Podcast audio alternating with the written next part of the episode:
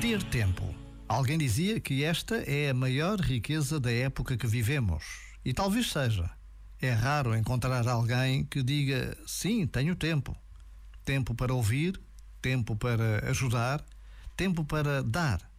Mas, como tudo na vida, é preciso querer ter tempo para chegar a ter tempo. O que nos falta, muitas vezes, é determinação para definir prioridades.